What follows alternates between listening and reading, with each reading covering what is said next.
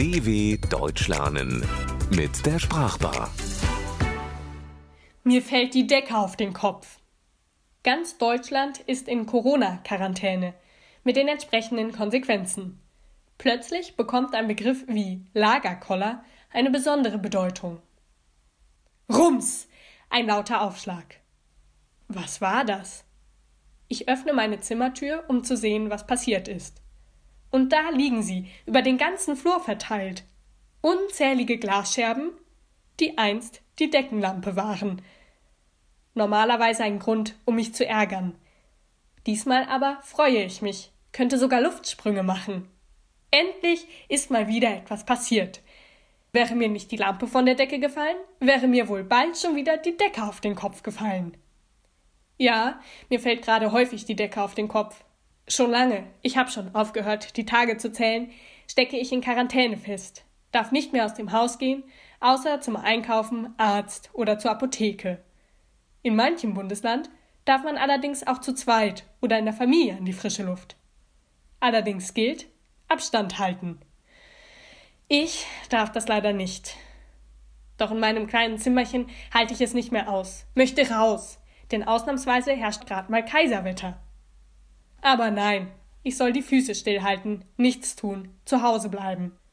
Aber wie lange noch? Keiner weiß es. Auch die Expertinnen und Experten wissen das nicht. Denn gegen diesen kleinen Erreger, dieses Coronavirus, gibt es bisher noch keinen Impfstoff. Daher heißt es abwarten und Tee trinken.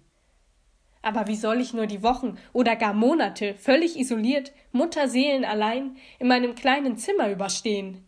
Ich bin genervt, wütend und verzweifelt, hab einen Lagerkoller. Aber mit meinen Sorgen bin ich nicht allein. Unter jedem Dach wohnt ein Ach. Auch denjenigen, die nicht allein daheim sind, wird es gelegentlich zu bunt. Daheim herrscht ein wahrer Budenzauber. Die Kinder gehen über Tische und Bänke, stellen die Bude auf den Kopf. Die Nerven der Eltern liegen blank. Wie sollen sie im Homeoffice ihrer Arbeit nachgehen, wenn ihre Kinder im Wohnzimmer eine Kissenschlacht veranstalten, um sie herumtoben, streiten, weinen und schreien? Wenn man so eng aufeinander hockt, können schon einmal die Fetzen fliegen. Die Corona-Pandemie wird für alle zum Stresstest. Auch im Beruf. Manch einer bangt um seinen Job, andere arbeiten am körperlichen Limit, um Versorgungsketten aufrechtzuerhalten oder in Krankenhäusern Leben zu retten. Diejenigen, die ins Homeoffice verbannt wurden, haben es da vergleichsweise gut, geraten aber in eine andere Art von Stress. Sie müssen sich in Netzwerke einloggen, hier und da mit technischen Problemen kämpfen, an Videokonferenzen und Schalten teilnehmen. Das Telefon piept, auf dem Bildschirm flackert, die E-Mails müssen im Blick gehalten werden. Irgendwie kommt mancher sich vor wie eine Hydra.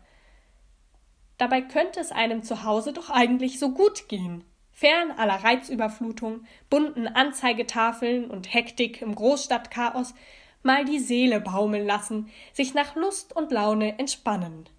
Zeit, endlich mal wieder ein Buch zu lesen oder die Lieblingsserie auf Netflix zu gucken.